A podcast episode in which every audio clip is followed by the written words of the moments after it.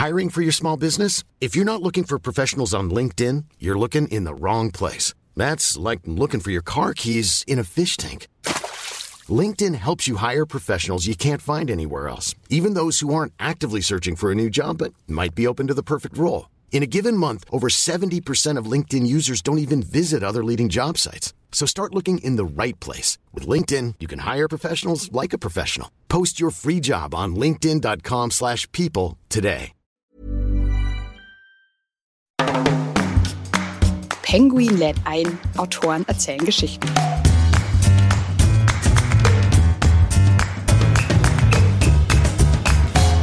Wir kommen jetzt zurück mit einem wirklich unglaublichen Schatz an Daten, 150 Terabyte und Zehntausenden von Proben von Schnee, Eis, Ozeanwasser, Atmosphärenbestandteilen und auch kleine eingefrorene, tiefgefrorene Lebewesen. Dieser Datenschatz wird die Wissenschaft dauerhaft verändern, denn wir waren ja nie in der Lage, diesen wirklich in der direkten Polumgebung im, im Winter zu messen und ganzjährig zu messen. Wir kommen aber auch zurück mit den Eindrücken, die wir in der Arktis gesammelt haben, mit den ganz direkten Beobachtungen, das, was wir gesehen haben, was wir erlebt haben da draußen auf dem Eis, wo es einfach sehr augenfällig war, insbesondere im Sommer, wenn das große Schmelzen einsetzt, dass wir das Eis beim Verschwinden gesehen haben. Hallo und herzlich willkommen zu einer neuen Folge bei Penguin Let ein, Autoren erzählen Geschichten. Ich bin Andrea Lindner und gemeinsam lernen wir heute einen spannenden Autor, Klima- und Polarforscher und natürlich sein Buch kennen. Heute wagen wir uns gemeinsam auf eine Expedition zum Nordpol. Schön, dass ihr bei dieser abenteuerlichen Reise dabei seid. Ich mag ja den Schnee, muss ich sagen, beim Skifahren oder auch bei einer Winterwanderung in der weißen Landschaft. Aber ein komplettes Jahr im Eis zu leben und ringsherum nichts als Weiß und Eis, ich glaube, das wäre nichts für mich. Könntest du dir das denn vorstellen? So ganz ohne Familie, ohne dein gemütliches Bett und ohne auch einfach mal eine Runde rausgehen zu können, also quasi im Eis gefangen zu sein.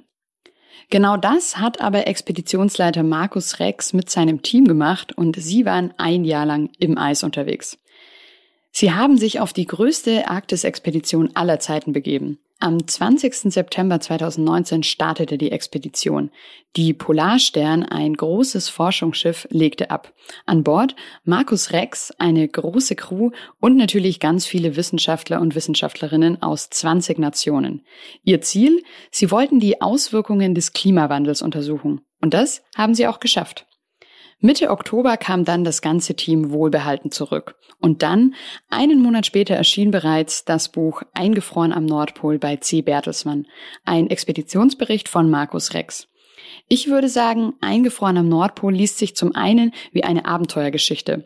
Aber auf der anderen Seite zeigt Markus Rex auch die dramatischen Folgen des Klimawandels auf. Also ein reales Drama-Abenteuerbuch, könnte man sagen. Ich bin jetzt sehr gespannt, was Markus Rex vom Alltag auf Polarstern und den extremen Bedingungen der Arktis erzählen wird. Aber natürlich werde ich mit ihm auch über die wissenschaftlichen Erkenntnisse sprechen.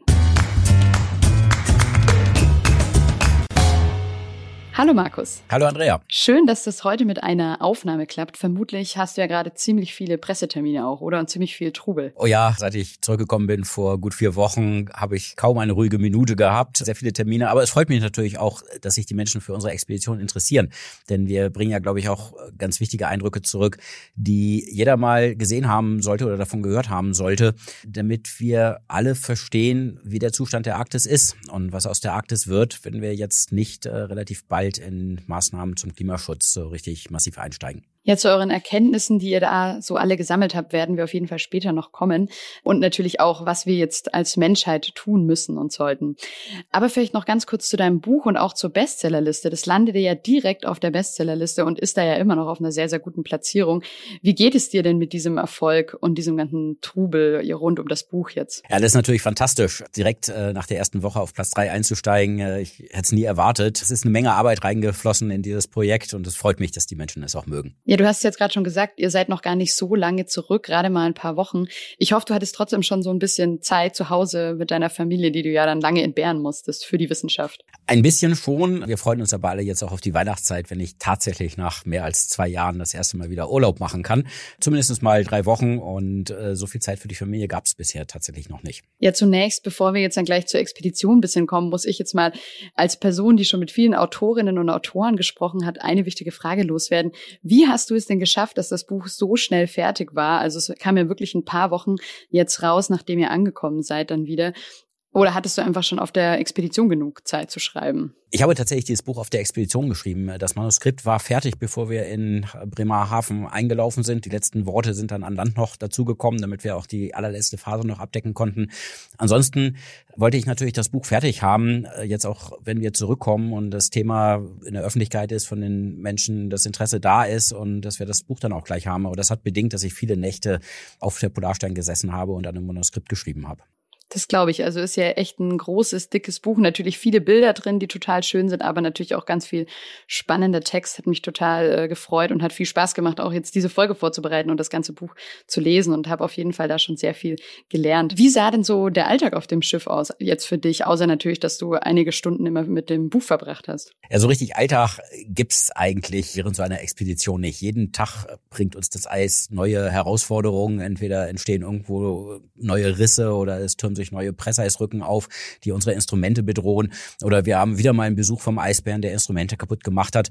Deswegen mussten wir uns eigentlich jeden Tag um irgendwas Neues, Ungeplantes kümmern. Und ansonsten gibt es aber einen ganz strukturierten Tagesablauf. Wir haben trotz der ungewöhnlichen Lichtbedingungen in der Arktis. Im Winter ist es permanent dunkel für viele Monate. Im Sommer scheint permanent für viele Monate die Sonne.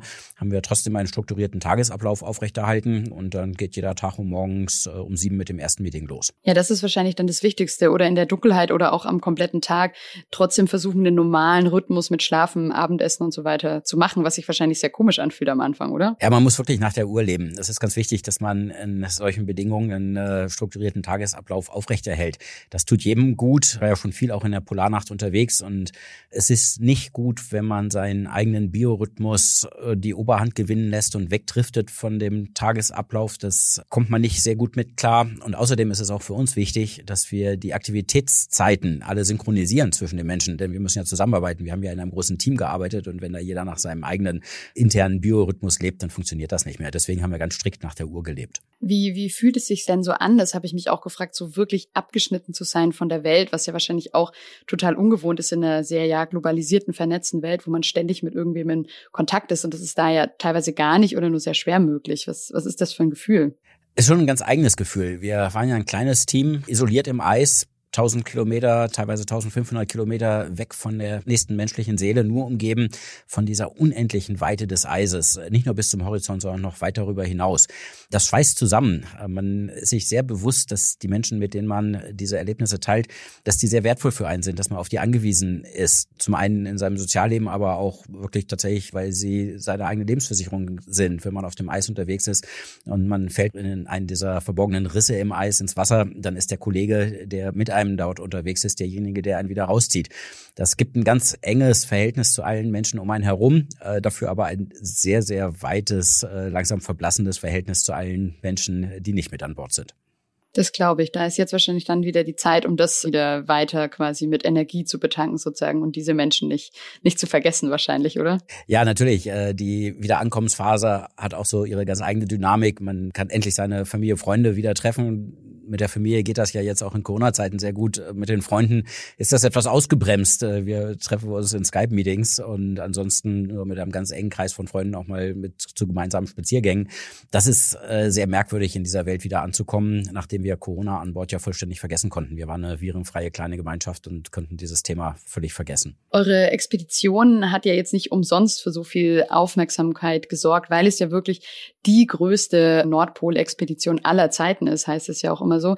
Vielleicht kannst du mal ganz kurz und knapp versuchen zu erklären, was denn aber wirklich so das Neue auch jetzt an eurer Expedition war und ist, weil es gab natürlich schon sehr, sehr viele irgendwie Arktis-Expeditionen und Menschen, die sich da ins Eis gewagt haben. Ja, aber wir haben zum allerersten Mal tatsächlich einen modernen Forschungseisbrecher ganzjährig auch im Winterhalbjahr in die direkte Umgebung des Nordpols gebracht, in die zentrale Arktis.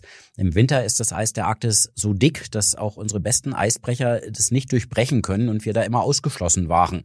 Der Fridtjof Nansen vor 130 Jahren hat sich da mal mit einem kleinen Hölzer einzelnen Segelschiff einfrieren lassen und es mit dem Eis mitgedriftet. In dessen Fußstapfen folgen wir jetzt. Aber ein moderner Forschungseisbrecher ist da noch nie gewesen. Wir sind zum ersten Mal in der Lage gewesen, die Messungen da oben zu machen, die wir ja so dringend brauchen, um den Klimawandel besser zu verstehen. Und deswegen ist das schon auch eine ganz schöne Pionierleistung gewesen. Ja, ist perfekt, dass du jetzt den äh, Herrn Nansen ansprichst. Da wäre ich jetzt auch drauf gekommen gleich. Der ist ja so dein oder euer großes Vorbild auch gewesen für diese ganze Expedition, oder? Ja, total. Ein großartiger äh, Polarforscher. Vieles von dem, was wir über die Zentralarktis wissen, stammt noch von seiner Expedition 1893 bis 1896. Er hatte Berichten geglaubt, die gesagt haben, dass die Trümmer der Jeannette-Expedition, einer amerikanischen Expedition, die vor der sibirischen Küste im Eis eingeschlossen wurde, da zerdrückt wurde, große Katastrophe für alle an Bord, ähm, dass die Trümmer dieser Expedition auf der komplett anderen Seite der Arktis, nämlich vor der Küste Grönlands, gefunden wurden. Die Zeitgenossen haben alle gesagt, das ist ja Quatsch, da war ja die Jeannette gar nicht. Und Nansen hatte aber drüber nachgedacht und dachte sich, naja, dann gibt es offensichtlich einen Eisstrom, der von der sibirischen Küste über den Nordpol hinweg bis in den Atlantik geht und alles, was da drin eingeschlossen ist, einschließlich der Trümmer der Jeannette-Expedition, über den Nordpol trägt. Könnte man da nicht ein Schiff einfrieren lassen und damit den Nordpol erreichen? Das hat er sich gefragt und hat es einfach ausprobiert. Da könnten wir auf jeden Fall auch gleich noch dazu kommen, äh, weil mich das auch noch besonders interessiert, wie eben diese Ice Drift funktioniert. Aber bevor man starten kann mit so einer Expedition, braucht man natürlich mal eine Crew. Und da habe ich mich gefragt, war es denn schwer, Leute zu finden? Oder war es umgekehrt eher so, dass ähm, ganz, ganz viele mit wollten und man eher viele ablehnen musste oder ihr als Team?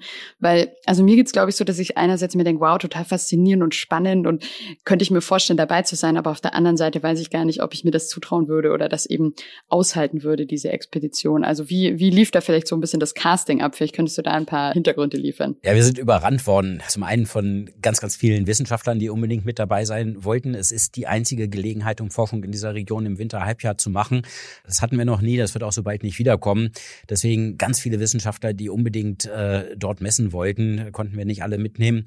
Und äh, unheimlich viele E-Mails von Menschen, die davon gehört haben, die einfach gefragt haben, gibt es noch irgendwie eine Möglichkeit, irgendeinen Platz für mich? Ich bin Koch oder ich bin Zimmermann oder ich bin irgendetwas. Das braucht ihr doch bestimmt auch. Und ich kriege immer noch solche E-Mails. Wenn ihr es nochmal macht, möchte ich bitte gerne dabei sein. Ja, ich habe zum Beispiel auch gelesen, dass eine deutsche Lehrerin zum Beispiel mit an Bord war. Hatte sie dann eine besondere Aufgabe oder war das einfach durch ihre Rolle als Lehrerin, dass sie mit durfte? Ich nehme es sehr wichtig, dass wir über das, was wir gemacht haben, breit zu allen möglichen Bevölkerungsgruppen kommunizieren. Denn ich glaube, da sind relevante Ergebnisse bei rausgekommen, von denen wir alle wissen sollten.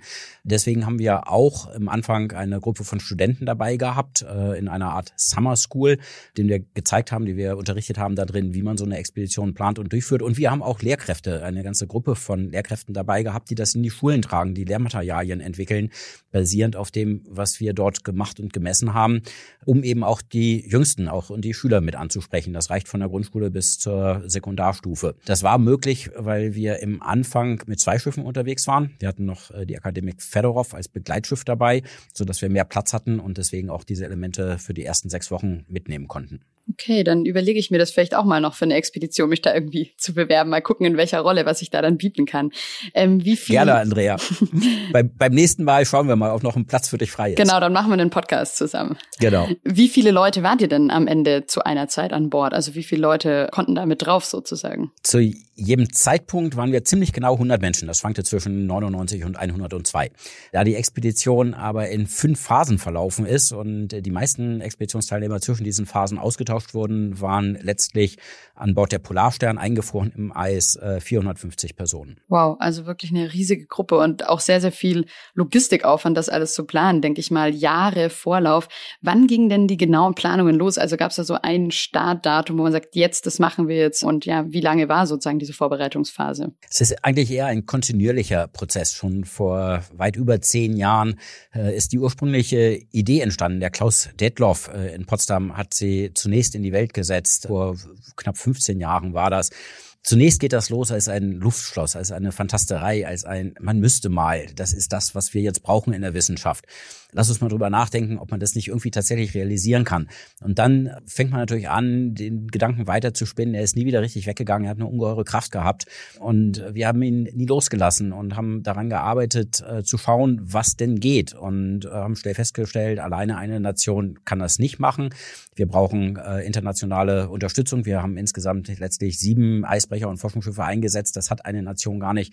Wir haben angefangen, das internationale Momentum aufzubauen, die Ressourcen dafür einzuwerben und irgendwo, das war so vor sicherlich gut fünf Jahre vor dem Start der Expedition, wurde es dann klar und greifbar, jetzt haben wir die Hauptkomponenten beisammen. Wir haben noch ein paar letzte Details zu klären. Wir müssen noch ein paar Sachen dazu nehmen. Aber im Großen und Ganzen sind wir jetzt davon überzeugt, das kann funktionieren. Das wird wahrscheinlich sogar klappen. Wow. Und was war es dann für dich und natürlich auch für das ganze Team für ein Gefühl beim Aufbruch, dann wirklich nach der jahrelangen Vorbereitung dann wirklich abzulegen mit dem Boot? Ah, das war großartig. Äh, als wir am 20. September 2019, ich weiß es noch wie heute, in äh, Tromsø aufgebrochen sind, die Leinen losgeworfen haben und dann plötzlich wirklich tatsächlich im Wasser unterwegs waren, den offenen Ozean um uns herum hatten, das Kielwasser verschwand hinter uns. Diese ganze stressige Phase äh, der Planung, äh, die immer kürzer werdenden Planungszyklen, was alles noch mit muss, ganz hektische Tage in Tromsø noch, um auch die letzten Materialien noch an Bord zu nehmen, die wir unbedingt brauchten während der Expedition. Das war alles vorbei. Äh, und wir waren auf dem Ozean unterwegs in Richtung Eis. Das war großartig. Ich glaube, es hat uns alle elektrisiert an Bord. Wow, das klingt ja echt spannend und kann ich, glaube ich, auch gut nachvollziehen. Du hast es, finde ich, im Buch auch sehr gut beschrieben. Also dieses Gefühl, dass die Welt dann eben einfach so klein wird. Und einerseits hat man total viel vor sich, aber irgendwie ist man auch sehr beschränkt und kann auch nichts mehr verändern. Ähm, ich habe natürlich noch nicht so eine riesige Expedition gemacht, aber mal eine Alpenüberquerung gemacht und da ging es mir eigentlich sehr ähnlich. So diese Mischung aus, ich habe ein Abenteuer vor mir, aber irgendwie kann ich auch nichts mehr planen und ich muss mich jetzt einfach treiben lassen von dieser Expedition. Ja, das ist eine ganz eigenartige Situation. Die Optionen werden ja wenig. Die Welt endet an der Reling. Äh, das Schiff ist 100 Meter lang und damit ist die Welt sehr klein. Die kreisenden Gedanken, was muss noch unbedingt alles erledigt werden? Was, was wird ganz schlimm, wenn wir es jetzt vergessen? Das, das alles spielt keine Rolle mehr. Man kann jetzt sowieso nichts mehr machen. Man muss jetzt äh, sich auf das einlassen, was da kommt. Das macht es zum einen einfach und es führt auch zu einer gewissen Gelassenheit. Ja, jetzt sind wir in den Händen der Natur, jetzt äh, müssen wir einfach mit dem leben, was die Natur uns serviert. Zunächst seid ihr dann erstmal im Spätsommer noch durch normales Wasser gefahren, also seid ihr relativ schnell vorangekommen. Aber dann ging es ja bald los mit dem Eis. Und euer Ziel war es ja, du hast es vorhin schon kurz erklärt, eben an der Eisscholle sozusagen anzudocken, euch festzumachen und dann euch quasi über den Nordpol treiben zu lassen, also nicht mehr zu fahren sozusagen.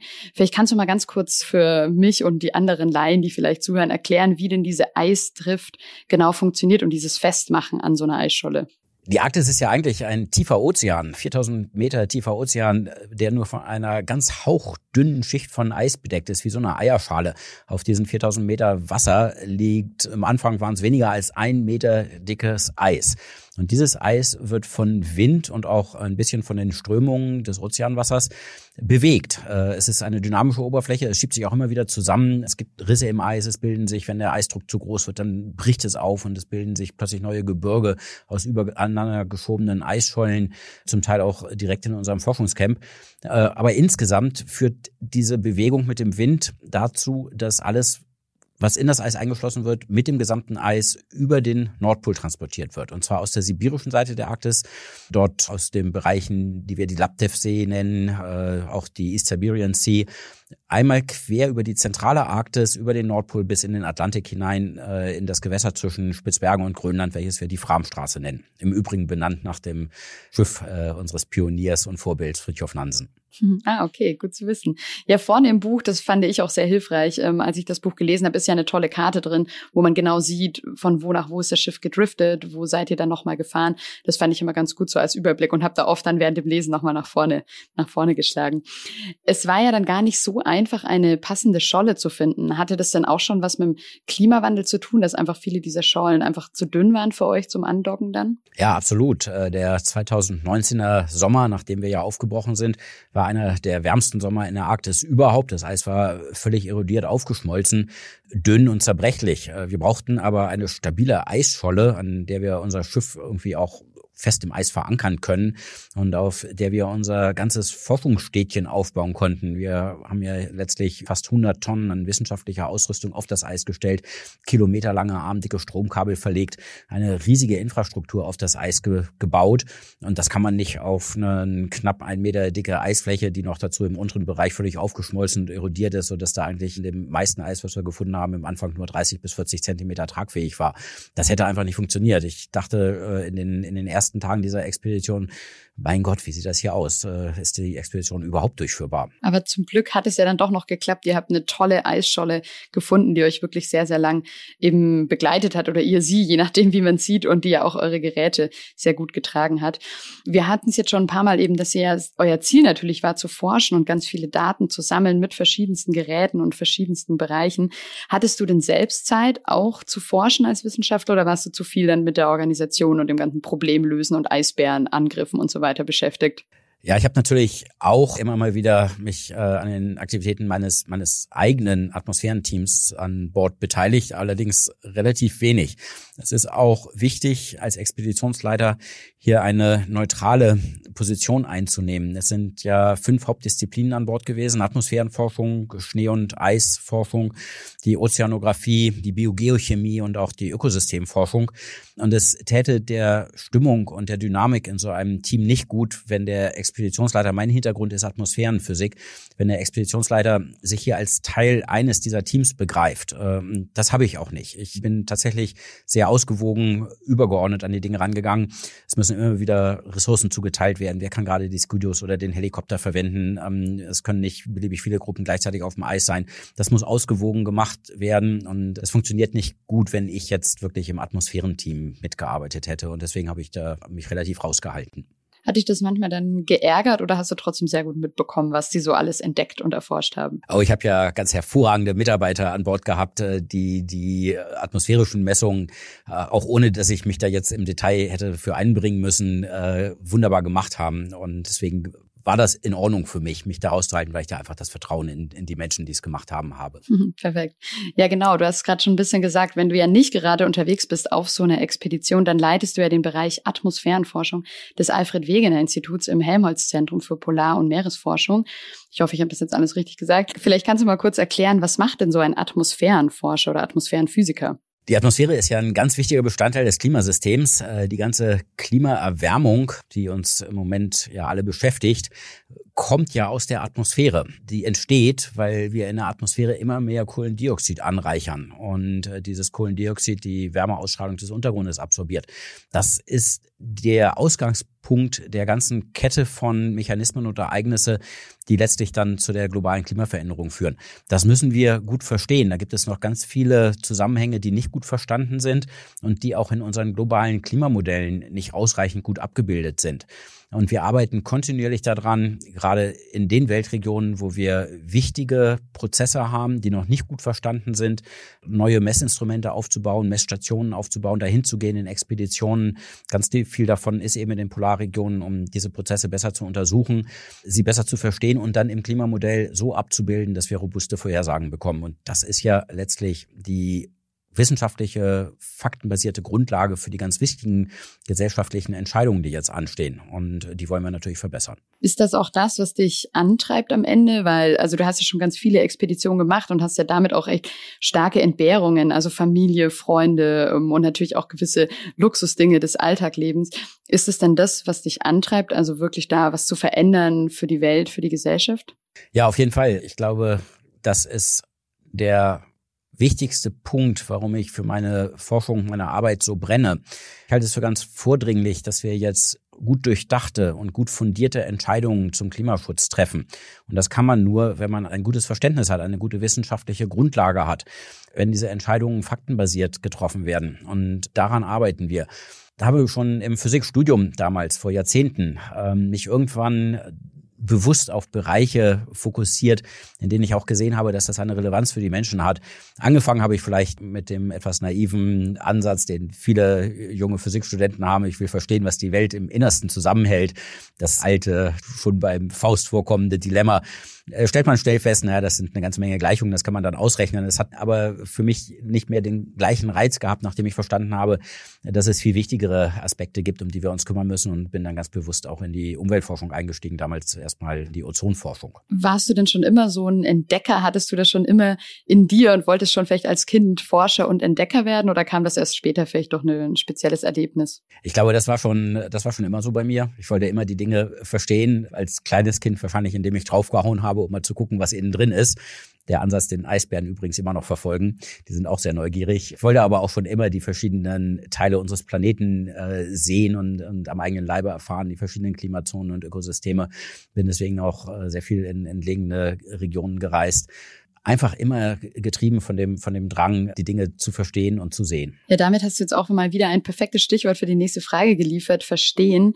Euer Ziel war es ja, das Klima und vor allem auch den Klimawandel durch diese Expedition besser zu verstehen. Ist euch das denn gelungen? Ja, auf jeden Fall. Wir kommen jetzt zurück mit einem wirklich unglaublichen Schatz an Daten, 150 Terabyte und Zehntausenden von Proben von Schnee, Eis, Ozeanwasser, Atmosphärenbestandteilen und auch kleine eingefrorene, tiefgefrorene Lebewesen. Dieser Datenschatz wird die Wissenschaft dauerhaft verändern, denn wir waren ja nie in der Lage, diesen wirklich in der direkten Polumgebung im, im Winter zu messen und ganzjährig zu messen.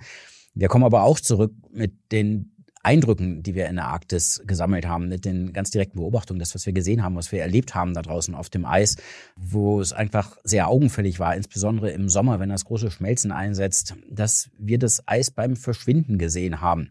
Wir sind dort in einem Bereich nördlich von Grönland, wo wir normalerweise dickes, zum Teil mehrjähriges Eis liegen haben sollten, durch riesige Bereiche offenen Wassers gefahren, völlig aufgeschmolzen, am Pol selber völlig erodiert und von Schmelztümpeln durchlöchert das Eis. Das Eis verschwindet. Und wenn das mit dem Klimawandel so weitergeht, dann wird die Arktis in wenigen Jahrzehnten im Sommer komplett eisfrei werden. Dann liegt da ein dunkler, offener Ozean, wo im Moment eine Eiskappe den Planeten bedeckt. Ich denke, das trägt sehr dazu bei, dass wir jetzt verstehen, was auf uns zukommt, wenn wir unser Verhalten nicht ändern. Und ich glaube, das trägt auch dazu bei, dass wir jetzt verantwortungsbewusste Entscheidungen treffen können. Ja, du hast schon gesagt, ihr habt unfassbar viele Daten gesammelt. Was passiert denn jetzt konkret mit denen? Gibt es da dann vielleicht nochmal ein extra Buch mit den ganzen Ergebnissen? Das wird es mit Sicherheit geben. Äh, das wird zumindestens die eigentliche Fassung davon für den Laien nicht verständlich sein. Wir sind ja aufgebrochen, um das komplexe Räderwerk der ineinandergreifenden Prozesse, die sich in der Arktis abspielen, besser zu verstehen. Man muss sich dieses arktische Klima vorstellen wie ein Uhrwerk, wo jedes Zahnrädchen alle anderen Zahnrädchen beeinflusst, wo jedes Häkchen und Schräubchen die Funktion dieses Uhrwerks äh, erst möglich machen und ihre Rolle da drin haben. Und äh, jemand, der diese Uhr findet, der sieht zwar, dass sie die Zeit anzeigt, der sieht, was für ein Klima dabei rauskommt, aber er versteht erstmal nicht, wie dieses äh, Räderwerk funktioniert.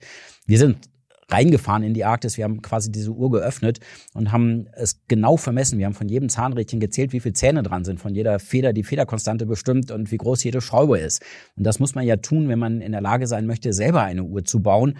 Und nur wenn wir sie selber nachbauen können, dann haben wir die Funktion richtig verstanden. Und wir müssen sie ja nachbauen, denn unsere Klimamodelle sind ja nichts anderes als die nachgebauten Klimaprozesse im Computer. Und um das richtig nachbauen zu können, haben wir diese ganzen Messungen gemacht und dann äh, ist in diesem Datenschatz tatsächlich sowas drin wie Zahnrad Nummer 23 hat 19 Zähne oder in unserer Sprache wäre das dann die Wolke am 19. Januar hat eine thermische Ausstrahlung von 25 äh, Watt pro Quadratmeter nach unten gehabt. Aus solchen komplexen Details besteht das. Aber es setzt sich daraus das große Bild zusammen und damit verbessern wir die Klimamodelle. Habt ihr denn schon was gefunden, wo du jetzt schon ganz konkret sagen kannst, das hat mich total überrascht und das haben wir jetzt entdeckt, das wurde in alten Klimamodellen eben total falsch berechnet und falsch angenommen? Ja, man sieht nur als einen ganz, ganz kleinen Baustein da drin. Man sieht schon, dass die Darstellung der untersten 100, 200 Meter in der Atmosphäre im Klimamodell völlig falsch sind. Die Vertikalschichtung der Temperatur wird nicht richtig abgebildet. Damit kommen die Oberflächentemperaturen im Klimamodell nicht richtig raus. Wenn die Oberflächentemperaturen nicht stimmen, dann stimmt die thermische Ausstrahlung, also die Abstrahlung von Wärmeenergie von der Oberfläche nicht. Das alles sehen wir jetzt schon in den Daten und äh, wir brauchen dort bessere wie wir es nennen, Parametrisierung, also bessere Module im Klimamodell, um die Prozesse, die eben die Atmosphärenschichtung, die Temperaturverteilung in den untersten 200 Metern ausmachen, um die besser darzustellen, damit das hinterher alles stimmt. Denn sonst in unserem Bild tickt die Uhr nicht richtig, sie zeigt nicht die richtige Zeit an oder unser Klimamodell kann eben nicht richtig reproduzieren, wie es mit der Klimaentwicklung weitergeht, wenn wir jetzt noch mehr CO2 ausstoßen. Das ist natürlich jetzt dann noch quasi euer Job als Wissenschaftler und Wissenschaftlerin, eben diese ganzen Daten auszuwerten und eben auch, wie du schon gesagt hast, verständlich wirklich auch zu vermitteln. Was aber, denke ich, sich viele schon gut vorstellen können, ist eher die Frage, ja, was muss denn jetzt getan werden? Also habt ihr vielleicht schon oder du ganz persönlich auch schon wirklich konkrete Schritte jetzt abgeleitet, was getan werden müsste ähm, von der Menschheit, von Politikern, um eben Eis und Erde zu schützen? Ja, es läuft immer wieder darauf hinaus, dass wir jetzt äh, sehr schnell und sehr massiv unsere Emissionen von Treibhausgasen, von CO2, Kohlendioxid einschränken müssen. Und zwar, wenn wir das Eis der Arktis noch retten wollen, dann müssen wir tatsächlich bis etwa zum Jahre 2030, das ist nur noch zehn Jahre hin, unsere Treibhausgasemissionen etwa halbieren und bis zum Jahr 2050 emissionsneutral werden. Das heißt, so viel Treibhausgase der Atmosphäre auch wieder entnehmen, wie wir in die Atmosphäre entlassen. Dazu müssen Technologien entwickelt werden. Und das ist eine riesige Herausforderung. Und ob uns das gelingen wird, weiß ich auch nicht. Aber wir müssen es zumindest probieren. Denn das arktische Meereis spielt eine so wichtige Rolle im Klimasystem. Wenn es im Sommer komplett verschwinden sollte, dann hat das auch ganz gewaltige Auswirkungen auf Wetter und Klima hier in unseren Breiten. Gerade die Wetterextreme, die heißen Phasen, heißen trockenen Phasen im Sommer und äh, zum Teil paradoxerweise auch Kaltlufteinbrüche aus der Arktis im Winter werden sich verstärken dadurch. Ich glaube, wir sollten das vermeiden. Wie, wie geht es dir denn ganz persönlich, wenn Menschen wie zum Beispiel Trump die Klimaerwärmung und deren Folgen auch leugnen? Ja, wir müssen verstehen, auf dieser Welt gibt es sehr, sehr viele verschiedene Menschen. Es gibt Leute, die, glaube ich, Argumenten nicht besonders gut zugänglich sind. Es hat auch keinen Sinn, sich allzu stark damit abzuarbeiten, zu versuchen, diese Bevölkerungsgruppe zu überzeugen. Es gibt Leute, die sind schon im tiefsten Herzen fest davon überzeugt, dass wir jetzt äh, sehr drastische Schritte zum Klimaschutz einleiten müssen. Auch hier ist nicht allzu viel zu tun in der Kommunikation. Es kommt auch nicht darauf an, den lautesten Applaus von dieser Bevölkerungsgruppe zu bekommen. Ich glaube, was wir machen müssen, ist die breite Mitte, die große Mehrheit, die sich jetzt anfängt, mit dem Thema zu beschäftigen, anzusprechen die noch nicht so richtig wissen, was sie davon halten sollen, was sie daraus machen sollen, die sich jetzt überlegen, na gut, ist das jetzt wirklich was, was relevant ist für uns? Wie, wie drastisch müssen wir jetzt unser Verhalten ändern? Welche Entscheidungen brauchen wir? Wir müssen sehen, dass wir Informationen rauskriegen an die Bevölkerung, dass die Menschen in Deutschland und auch weltweit verstehen, was die Konsequenzen unserer heutigen Entscheidungen sein werden. Und das bedeutet eben, dass wir in die wissenschaftlichen Grundlagen äh, in ganz einfachen Zusammenhängen erläutern, so dass jeder einzelne Verantwortung für seine Entscheidung übernehmen kann. Und dann wird hoffentlich basierend auf einer guten Information die Mehrheit der Menschen in unserem Land bestimmen, wo es lang geht, auch wo es im Klimaschutz lang geht. Und das ist auch richtig und gut so. Das bedeutet aber, um verantwortungsbewusste Entscheidungen treffen zu können, dass die Menschen darüber informiert sind, wie der Zustand des Klimasystems ist und was unsere Entscheidungen heute für zukünftige Generationen bedeuten. Das klingt auch nach einem guten Plan. Kommen wir vielleicht noch mal ganz kurz zum Leben auf dem Schiff und auch speziell zu den Gefahren. Du beschreibst es im Buch ja auch sehr gut, also zum Beispiel die Gefahren von Eisbären, gefährliche Stürme oder auch die Gefahr im Eis einzubrechen, gerade wenn es dann dünner wird. Wie konntest du denn dich und auch natürlich die ganzen Menschen auf dem Schiff eben vor diesen Gefahren schützen? Ja, es war schon eine sehr spannende Umgebung, sagen wir es mal so, mit neuen Abenteuern und Herausforderungen jeden Tag. Äh, wir haben im Lebensraum des Eisbären unsere Forschung gemacht. Wir haben insgesamt während der Expedition mehr als 60 Besuche von neugierigen Eisbären gehabt äh, fantastische, majestätische Tiere. Es ist einfach toll, die Eisbären in ihrem natürlichen Lebensraum zu sehen. Es sieht ihnen an, dass sie die Könige der Arktis sind. Äh, ganz elegant bewegen sie sich über das Eis, halbe Tonne schwer sind diese Tiere. Und trotzdem überspringen sie diese meterhohen Presseisrücken mit Leichtigkeit, äh, durchschwimmen die Rinnen im Wasser ohne jeder Anstrengung. In einer Umgebung, wo wir immer sehr behäbig wie die Michelin-Männchen in unserer Polarausrüstung rumlaufen und sehr deutlich wird, wer hier die Herren im Hause sind. Aber trotzdem ist der Eisbär ein gefährliches Raubtier. Er fällt Menschen manchmal an. Äh, hungrige Eisbären sehen Menschen tatsächlich als Nahrungsquelle an. Deswegen braucht wir ein komplexes Eisbär-Sicherheitskonzept. Und dann, du hast es gerade angesprochen, die Eisoberfläche ist dynamisch. Äh, sie reißt immer wieder auf. Diese Risse sind oft durch Driftschnee überdeckt. Man sieht sie nicht. Man muss das Eis vor sich sondieren, kann trotzdem mal einen übersehen und da hineingeraten, reinfallen. Und äh, dann braucht es eben das Training, um zu wissen, wie man schnell wieder rauskommt. Wir haben alle immer Eispicks, so kleine Eispickel in der Brusttasche gehabt, die wir dann sofort hätten rausnehmen können in so einem Fall. Wir hatten trainiert, wie man sich mit diesen Eispicks wieder aufs Eis ziehen kann. Viele weitere Ereignisse, diese Aufhaltung von Presseisrücken, dieser, diese gewaltigen Eisgebirge, die sich da jeden Tag neu bilden können, äh, haben uns täglich beschäftigt, aber auch täglich immer wieder faszinierende Erlebnisse beschert. Was war denn so für dich auch als Expeditionsleiter vielleicht der schwierigste oder heikelste Moment auf der ganzen Expedition? Oh ja, da gab es so einige. Also ich erinnere mich an einen Eisbärbesuch, der relativ kritisch war. In der Polarnacht ist das ja nicht so ganz einfach. Wir hatten zwar ein ausgefeiltes Eisbärsicherheitskonzept mit Wärmebildkameras, die ständig den Horizont abgesucht haben und all solche Dinge, auch einen äh, Stolperdraht, der um das Camp gespannt war. Man kann trotzdem nie ganz sicherstellen, dass mal ein Eisbär sich äh, unbemerkt ins Camp einschleicht, wirklich. Die Eisbären pirschen sich auch an wie Katzen. Und äh, es ist öfters vorgekommen, dass die Eisbären dann erst entdeckt wurden von der letzten Komponente dieses Sicherheitskonzeptes, nämlich dem Eisbärwächter, der mit jedem Team auf dem Eis unterwegs war. Dieser Job ging reihum. Fast alle Expeditionsteilnehmer haben das das turnusmäßig immer wieder gemacht. Da steht man da stundenlang im Dunkeln, starrt in, mit seiner Stirnlampe in das schwarze Nichts und muss aufmerksam bleiben, um so eine Eisbärannäherung rechtzeitig zu sehen. Und das äh, ist eben auch einmal vorgekommen, da war der Eisbär nur noch weniger als 50 Meter weg, als er entdeckt wurde. Äh, in dem Abstand braucht er in einem Sprint mit gewaltigen Sätzen, die er in einem Angriff machen würde, weniger als drei Sekunden, um beim Menschen zu sein. Und das war natürlich schon ganz schön kritisch. Es ist letztlich nichts passiert, aber äh, mir ist das Herz schon in die Hose gesagt. Das glaube ich. Es ist, wenn ich das richtig im Buch gelesen habe, auch so nichts äh, weiter dramatisches Schlimmes passiert, oder? Also alle heil zu Hause angekommen, oder? Ah, es ist so eine Erleichterung, als wir am 12. Oktober diesen Jahres in Bremerhaven wieder eingelaufen sind, dass alle gesund und wohlbehalten aus der Arktis zurückgekehrt sind kein Expeditionsteilnehmer hat irgendwelche Schäden erlitten. Äh, wir hatten natürlich immer mal wieder Erfrierungen. Es ist ein, ein kleiner Finger, ist auch mal so heftig erfroren, dass wir zwischenzeitlich nicht so genau wussten, ob er, ob er denn dranbleiben würde. Aber auch das ist alles wieder abgeheilt. Wir hatten einen Beinbruch äh, an Bord, der ist auch gut versorgt worden und äh, völlig problemlos ausgeheilt. Bei so einer Mega-Aktivität in einer schwierigen, gefährlichen Umgebung bin ich hochzufrieden, dass alle heile und gesund wieder an Land sind. Hm, das glaube ich. Und wir haben sie vorhin schon mal kurz angesprochen. Das Thema Corona hatte ja dann trotz allem auch einen ähm, heftigen Einfluss auf die Expedition. Aber zum Glück ging sie ja dann doch weiter. Das sah aber zwischenzeitlich gar nicht so gut aus, oder? Mit Corona und dass vielleicht die Expedition beendet werden müsste. Oh ja, das sah überhaupt nicht gut aus. Corona, März 2020 diesen Jahres, ist über uns hinweggefegt wie so ein Unwetter, hat äh, alle unsere Pläne zerstört. Wir mussten ja unser Team im Eis, den Eisbrecher, regelmäßig versorgen. Nicht in der Winterperiode, wenn das Eis so dick ist, dass man mit einem anderen Eisbrecher nicht hinkommt, aber im Herbst und im nächsten Sommer dann, wenn das Eis eben wieder dünner wird, sodass man äh, auch mit anderen Partner-Eisbrechern zur Polarstern vorstoßen konnte, brauchten wir Nachschublieferungen, Treibstoff und auch Versorgungsgüter.